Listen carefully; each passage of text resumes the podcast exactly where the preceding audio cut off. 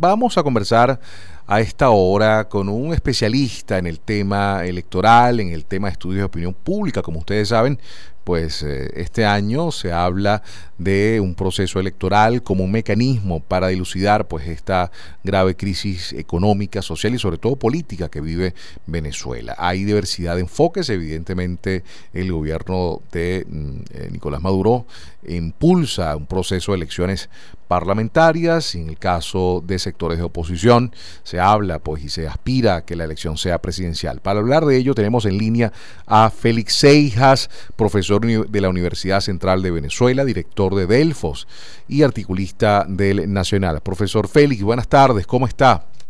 Muy buenas tardes, Alexei. Muchas gracias por el contacto. Un saludo a ti y a toda tu audiencia. Encantado de poder conversar con usted, profesor Seijas. Eh, queremos mm, de su opinión, suponemos que tiene usted pues mm, información de primera mano de los más recientes estudios de opinión pública, a pesar ah, de la crisis económica, social que vive Venezuela, el escenario electoral pareciera que es una realidad ah, que empieza a emerger en el escenario de este 2020. ¿Cómo se percibe, profesor Seijas, ese escenario electoral por parte de quienes apoyan al gobierno de Nicolás Maduro y quienes, en este caso, eh, desean un cambio político en Venezuela? Bueno, ahí por supuesto que eh, la solución electoral, una posible eh, solución electoral del conflicto es en la opinión pública la que tiene mayor aceptación. es, el principal deseo de los venezolanos. Eh, pero este deseo, para verlo como algo factible, bueno, hace, falta algunas cosas, ¿no? una parte de la población no confía en que en este momento existen las condiciones como para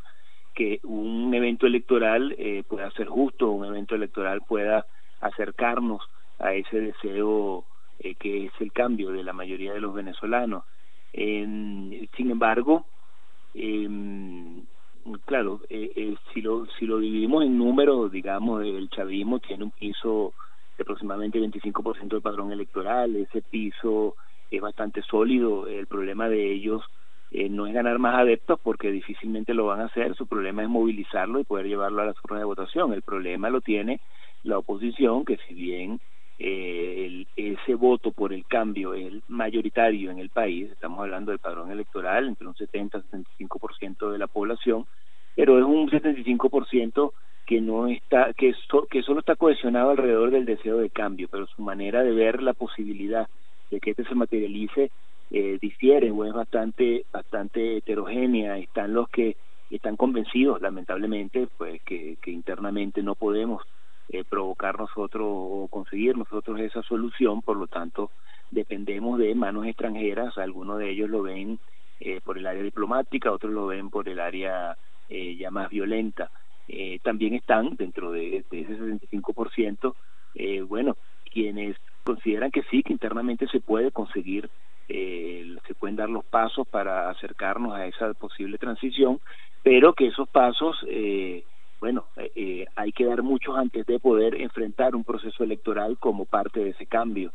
Eh, otros ven el proceso electoral como un fin en sí mismo, es decir, si hay elecciones es porque esas van a producir el cambio y no lo ven como una como un paso en el camino para ir construyendo fuerzas. Y bueno, y están los que dicen y están convencidos de que, bueno, poco pueden hacer más allá de ir a votar, que además votar lo ven como una forma de hacer algo, además de bajo costo, de bajo riesgo, ¿no? Eh, yo voy, participo, bueno, lo máximo que pueden hacer es que me la roben y todos aquellos mitos que hay alrededor de lo que es un proceso electoral, pero el riesgo individual eh, disminuye eh, eh prácticamente cero o es bastante bajo. Entonces, sí, dentro de ese 65% tenemos una gran variedad de pensamientos. Esto hace que eh, si vemos el proceso electoral, si lo analizamos desde el punto de vista de si se puede ganar o perder, que en este momento es una manera muy simplista de verlo. Claro. Eh, pues después podemos hablar por qué, pero si, pero si lo viésemos desde ese punto de vista, bueno, para que la oposición tenga oportunidad de ganar un proceso electoral, eh, debe convencer a, a, más allá de los que ya están convencidos, debe convencer al resto de la población que quiere votar por el cambio, eh, que sí es posible, que ese proceso electoral eh, tiene sentido, que ese proceso electoral ayuda o puede colaborar, puede contribuir de manera importante a acercarnos o por lo menos a no retroceder en ese camino hacia el cambio. Así es. Me gustaría, profesor Félix, que eh, más allá obviamente de lo que pareciera surgir, eh, no solamente en, el caso pues, de Delfo, sino de otros estudios, como eh, el mecanismo, digamos, donde pareciera que hay consenso mayoritario en los venezolanos de que desean ir a un proceso comicial, evidentemente pues la diferencia está en las condiciones, la diferencia está en las convocatorias y en el acuerdo que pueda existir al respecto quisiera, profesor, que nos hablara un poco, eh, usted que le ha hecho seguimiento justamente a la evolución de, esas, de, esas, de esos respaldos de lado y lado, cómo, ¿qué hay detrás de ese 25%? empecemos primero con el caso del gobierno de Nicolás Maduro, ¿no? Ah, para, para muchos pudiera asombrar, para otros no, ese 25% de respaldo que a pesar de toda la situación económica, social que hemos vivido, todavía mantiene Nicolás Maduro. ¿Es así, profesor? ¿Se ha mantenido estable en el tiempo? Usted hablaba hace instantes de que es difícil que aumente.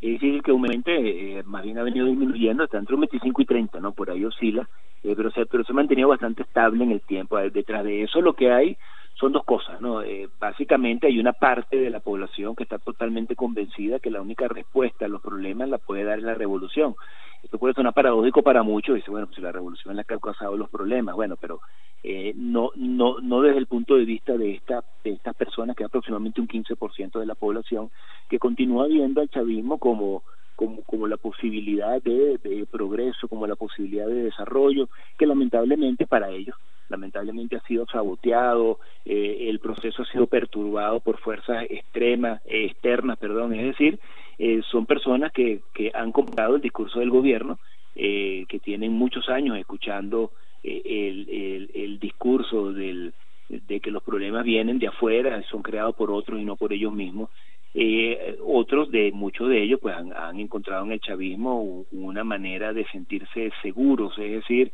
sienten que el chavismo los protege, piensan en ellos y lo demás no. Hay otro porcentaje de ese 25%, que aproximadamente un 10, 11, 12%,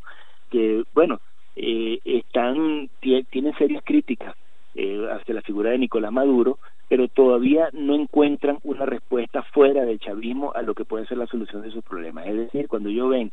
eh, cuando piensan en cómo pueden solucionarse los problemas, es que la respuesta es la del mismo chavismo, no Maduro, pero sí algún cambio interno. Bueno, tienen eh, 20 años escuchando que cualquier opción fuera del chavismo es una opción muchísimo, infinitamente peor. Y del lado de la oposición no se le ha logrado llegar a esta masa de personas todavía, no se le ha logrado llegar con un mensaje diferenciador, con un mensaje alternativo. Eso es lo que hay detrás de ese 25%, es una realidad, está ahí y cada vez que alguien eh, piensa en ellos como ignorante, como el cual, cual, cual, cualquier adjetivo negativo que se utilice, bueno, lo que se está haciendo es no tratar de entenderlo, por lo tanto se está propiciando, alejando mucho más la posibilidad de convencer a esta persona de que realmente existe una alternativa, cuando esa alternativa lo que está haciendo es insultarlo. Entonces lo que hay es que entenderlos, lo que hay es que eh, no negarlos, están allí y saber además que si se quiere que un proceso de reconstrucción del país comience y comience y sea